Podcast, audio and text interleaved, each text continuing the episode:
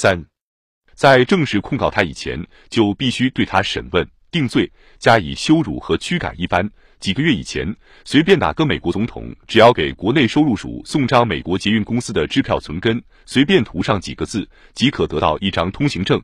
现在伪善的人们却在不断津津乐道的传播着关于尼克松及其一家的各种不堪入耳的小道消息。冯·霍夫曼推测，有一系列不可避免的事件已开始，目的是为了演一场好戏给人看，而不是有无弹劾罪行的问题。他说：“我将要受到弹劾，虽然谁也不知道究竟是为了什么。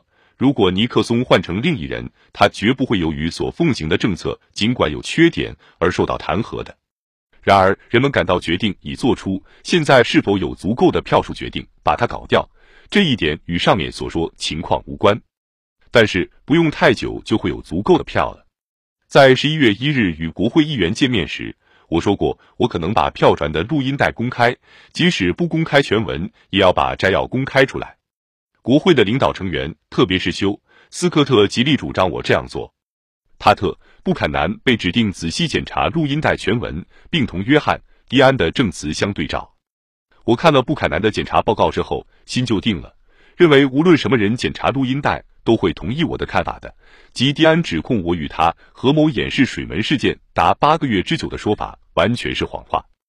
我知道三月二十一日的录音带会使人们哗然，但是我可以肯定，最终人们会认识到，重要的是我做了些什么事，而不是我说了什么话，更不是我临时想到的那些话。黑格把加门特、哈洛、齐格勒和通信助手肯、克劳森、迪克、穆尔领进来做决定。他们每个人先看了录音带的清单，然后再看布坎南的摘要。尽管黑格想在他的报告中把他们对我的意见冲淡一些，但我还是听得出他们并没有我那样乐观。而我觉得，如果我们能闯过许多公认有困难的段落的话，录音带的全文就会证明迪安是说谎，我讲的是真话。哈诺尤其认为录音带会是致命的，因为在录音谈话中政治现实性过强，公众会接受不了的。然而，布坎南非常赞成交出录音带全文。我同意他的看法。如果我们能在第一个回合中站住脚，录音带最终会证明迪安说谎。但我也很重视哈洛对于公众和国会可能产生什么反应的深刻见解。